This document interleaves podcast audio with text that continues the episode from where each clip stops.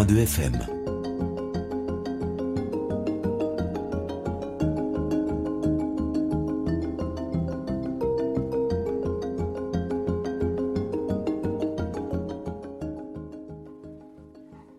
Vous écoutez quatrième de couverture sur Judaïka comme tous les mardis à 11h30. C'est Nathalie.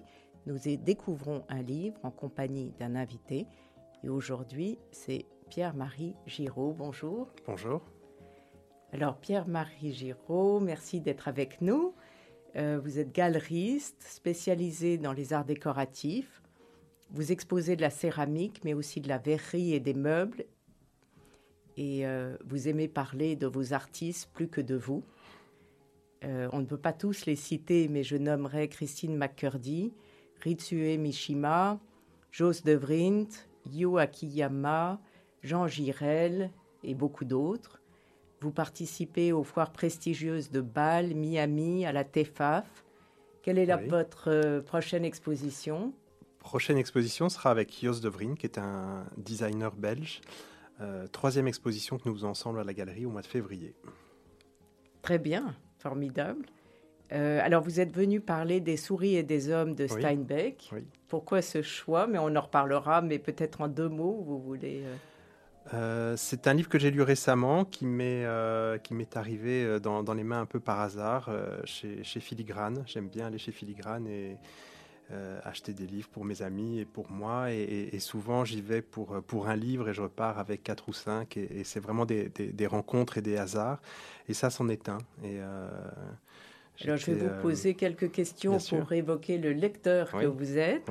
Kindle ou papier? Papier. Votre meilleur livre récent euh, La Panthère des Neiges de Sylvain Tesson. J'ai beaucoup, beaucoup aimé. J'aime beaucoup son, son écriture, son, son, regard sur le monde. Euh, c'est un, un, très beau livre, très, très beau livre. Le livre qui vous a donné envie de lire Alors, c'était Le Lion de, de Kessel. Euh, je pense que c'est le premier livre qu'on ne m'a pas obligé à lire. C'est celui que j'ai choisi, le premier. Je m'en souviens très bien. Je l'ai lu quand, quand j'étais enfant.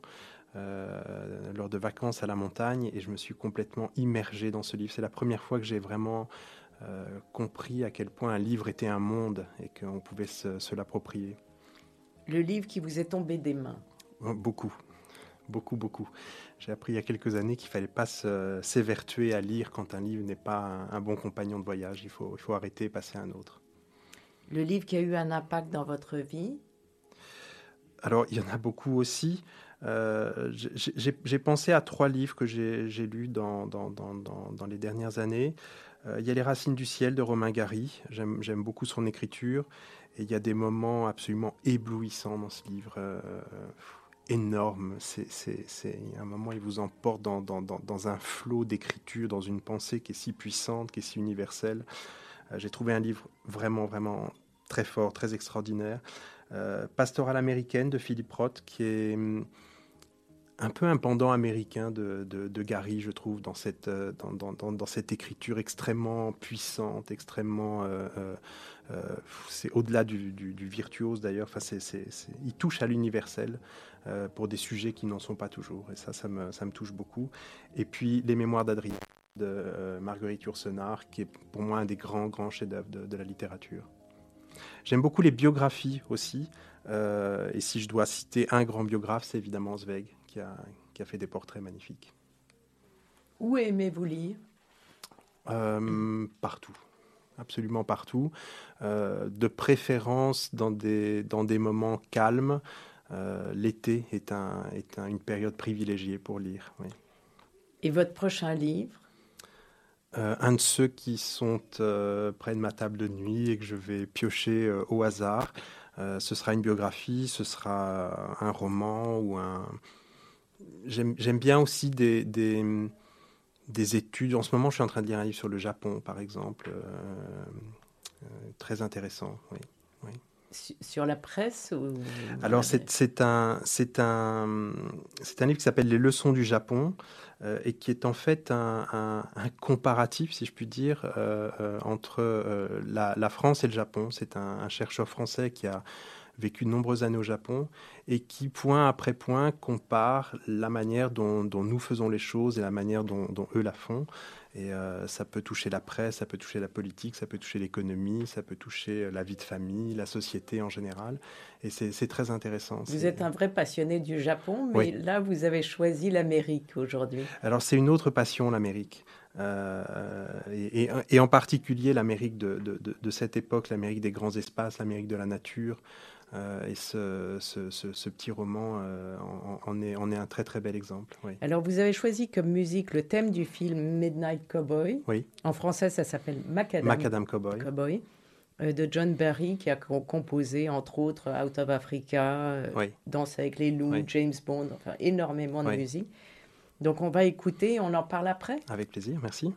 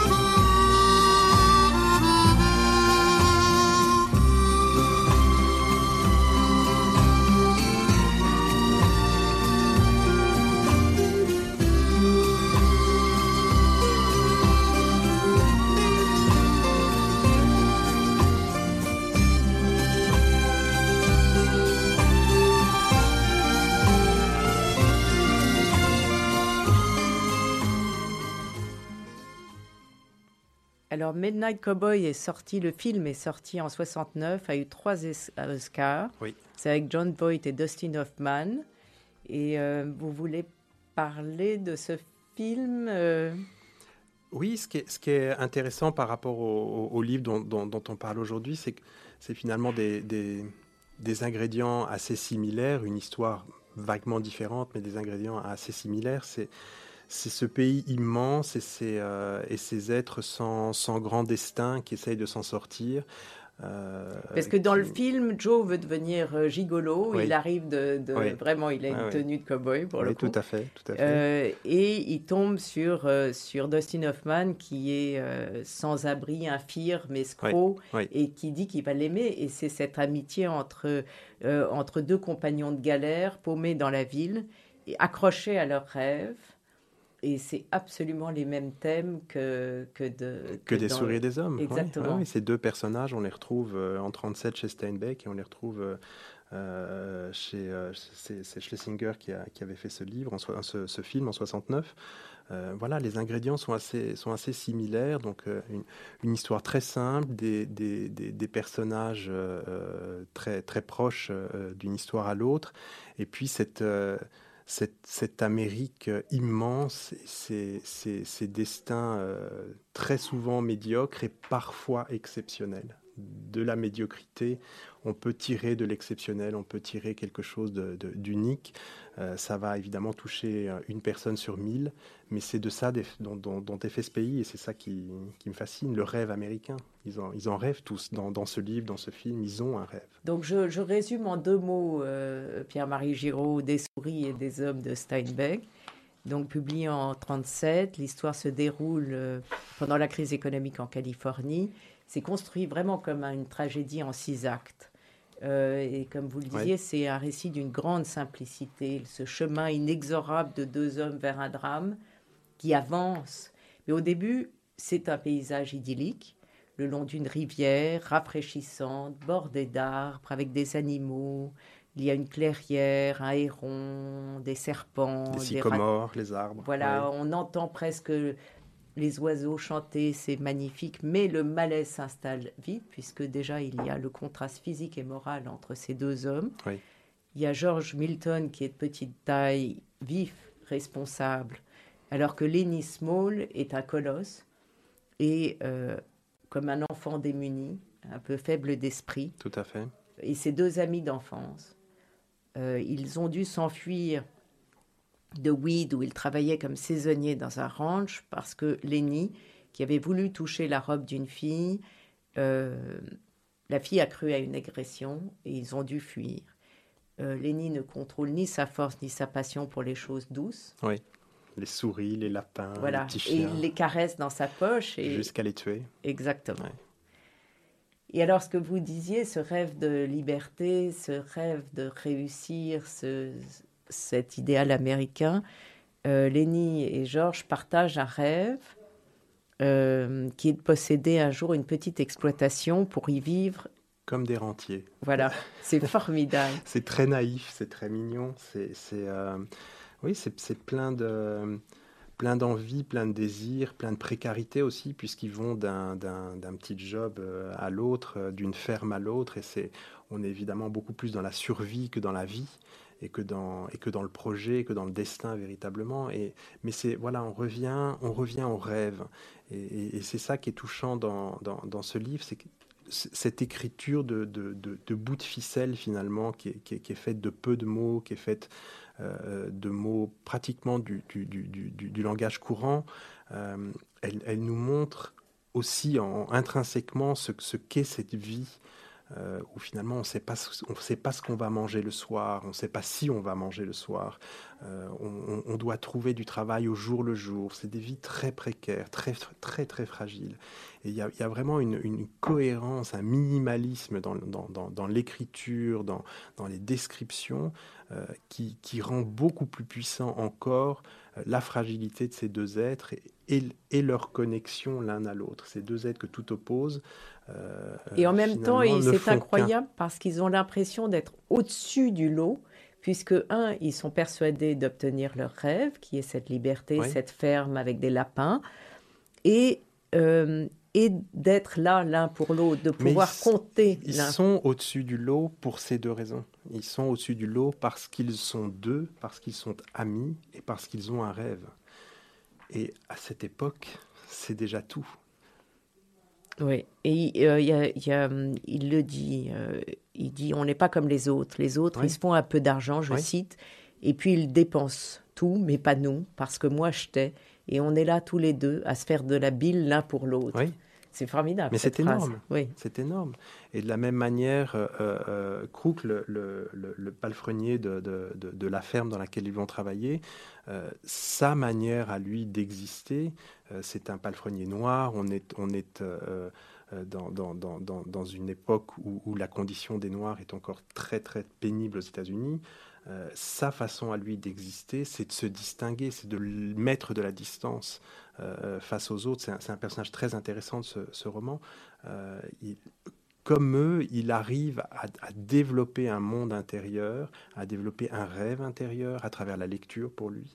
Euh, et, en même temps, cette, cette, victime se transforme en bourreau, n'est-ce pas? Parce que il, quand, quand Lenny vient le voir alors que personne ne rentre chez lui parce qu'il est noir et que c'est interdit, mais il va le torturer en lui faisant croire que Georges l'a abandonné, qu'il ne reviendra jamais, et qu'il est seul au monde. Donc c'est sa façon de prendre le pouvoir. Je pense qu'il est, il est, il est constamment en train d'observer ses interlocuteurs et euh, avec certains, c'est la prise de distance qui lui donne le pouvoir. Avec d'autres, c'est euh, en l'occurrence Lenny Small, qui est, simple d'esprit, c'est le menti, c'est lui mentir et c'est lui, lui faire croire à des choses qui sont euh, de l'ordre de, l'indicible pour lui. C'est impossible de penser que son ami euh, Georges peut être en, danger, peut, peut l'abandonner, et, et, c'est ça que Krug comprend très bien.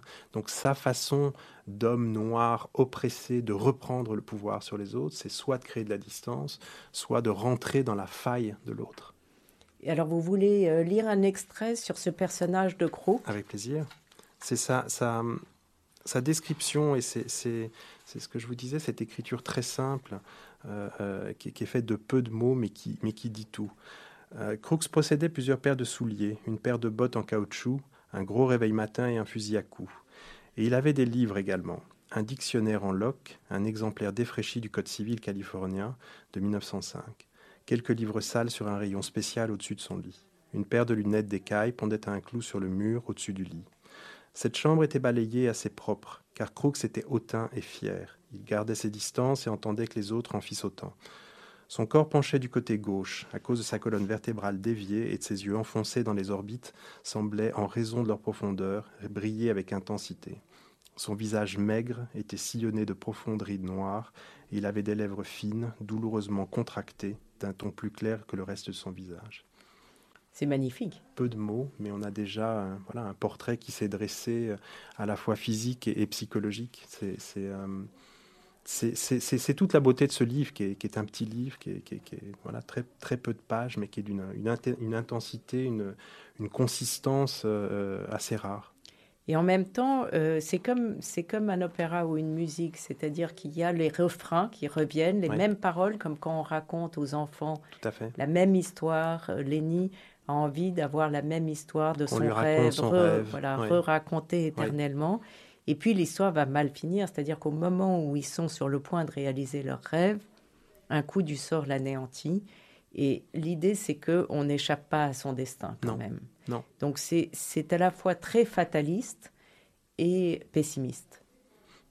Réaliste. Réaliste, peut-être, oui. oui, oui. Mais euh, ce, qui est, ce, qui est, ce, qui est, très beau dans, dans, dans la chute, dans, la fin de ce livre, c'est que pour l'un des deux, le rêve va perdurer. Euh, euh qui va, qui va donc mourir à la fin du, du, livre d'une manière très très violente, ne s'en rendra pas compte, ne se rendra pas compte que sa mort arrive, ne verra pas sa mort et partira en un éclair en plein rêve. Et c'est aussi toute la poésie de ce livre, c'est que et, toute la beauté de ce personnage, George Milton, qui est plutôt un homme euh, euh, qu'on décrit comme un peu antipathique, en tout cas pas très séduisant dans le livre. En réalité, le grand poète, c'est lui dans, ce livre. C'est le vrai héros, quelque part. Euh, un peu malgré lui, mais il a sauvé son ami. Euh, de, Mais il est, il est très attachant parce qu'en même temps, il dit euh, Je suis pas si malin que ça parce qu'au fond, je ne travaillerais pas dans ces fermes si j'étais si malin. Je suis très malin par rapport à Lenny et c'est pour ça d'ailleurs qu'au départ, je restais avec lui, même s'il y a une histoire d'amitié, de, familiale. Euh, mais il n'est pas dupe de lui-même. Il est lucide. Il est lucide et c'est euh, c'est en ça qu'il est plus malin qu'il ne le dit lui-même d'ailleurs. Il sait très très bien qui il est, quels sont ses talents, voilà, ce, qu'il sait faire. Et c'est comme ça que lui s'en sort. Et la beauté de ce personnage, c'est de plutôt que de partir de son côté et de laisser ce, ce, ce, Lenny euh, euh, face à lui-même et, à la merci des autres quelque part, il va continuer à, à le suivre, à l'aider, à le protéger jusqu'au dernier moment où finalement la seule issue possible pour l'aider, c'est lui donner la mort. Alors on va écouter le deuxième, euh, la deuxième musique que vous avez choisie, euh, qui est absolument magnifique. Oui. Euh, J'ai beaucoup écouté. Ce, oui, on imagine qu'on peut l'écouter en boucle. Oui, tout à fait. C'est Ella Fitzgerald et Louis Armstrong, Summertime.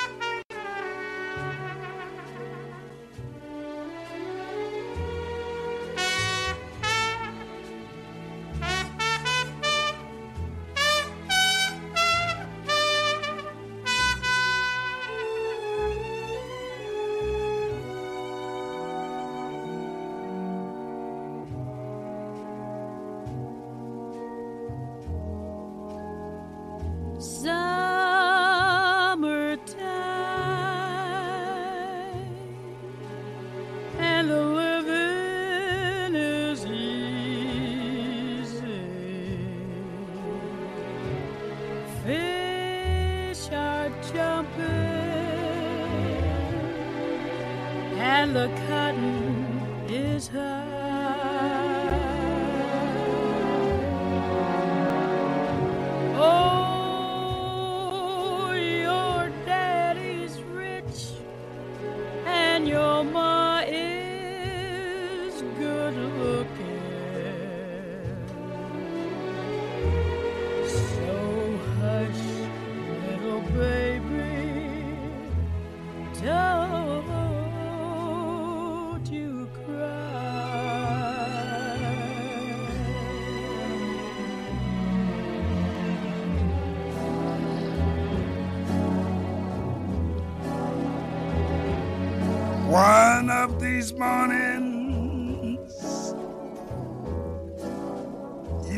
Rise up singing.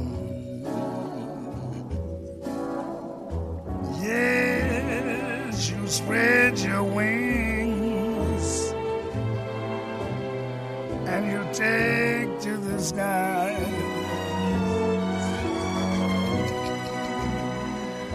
Mm, but till that morning there's nothing harm you. Yes, with daddy and mommy standing by.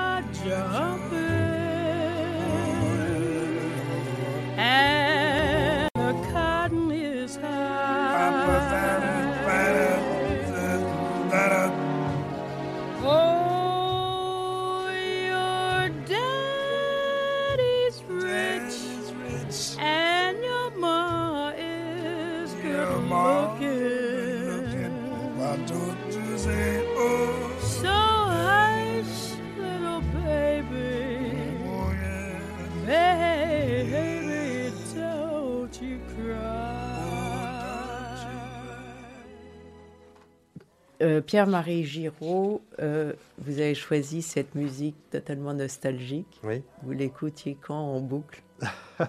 J'écoutais ça enfant. J'avais trouvé euh, dans, le grenier chez mes parents un, recueil de, de, de vinyles de, de verve. et il y avait cette chanson dedans, Summertime. J'avais un train électrique et je passais mes journées à regarder mon train électrique tourner en rond et à écouter Summertime.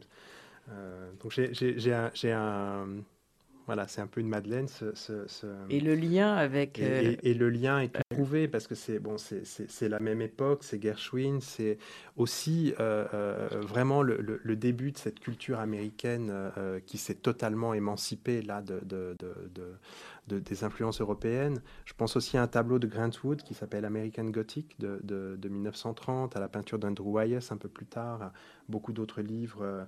Euh, qui m'ont marqué Harper Lee ne tirez pas sur l'oiseau moqueur de Truman Capote In Cold Blood Neil Cassady Première jeunesse tous ces livres ces tableaux euh, cette, cette, magnifique chanson qu'on vient qu'on vient d'écouter c'est vraiment euh, le, début de cette culture américaine qui s'est émancipée, qui a vraiment digéré et sublimé les influences de l'Europe et euh, c'est cette Amérique qui m'a longtemps, et qui continue d'ailleurs à, me fasciner, l'Amérique des années 30 euh, à 70, 80. C'est un, morceau de, de, de, de, culture et d'histoire la liberté. La liberté, et puis, et puis la, la, peinture.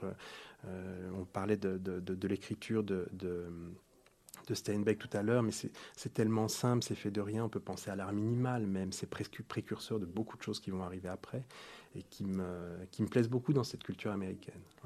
Merci beaucoup, Pierre-Marie. Merci à vous de m'avoir reçu. C'était quatrième de couverture. Je vous retrouve mardi prochain à 11h30 avec un nouveau livre et un nouvel invité. Vous pouvez réécouter le dimanche de 14h à 14h30 et en podcast sur radiojudaïca.be.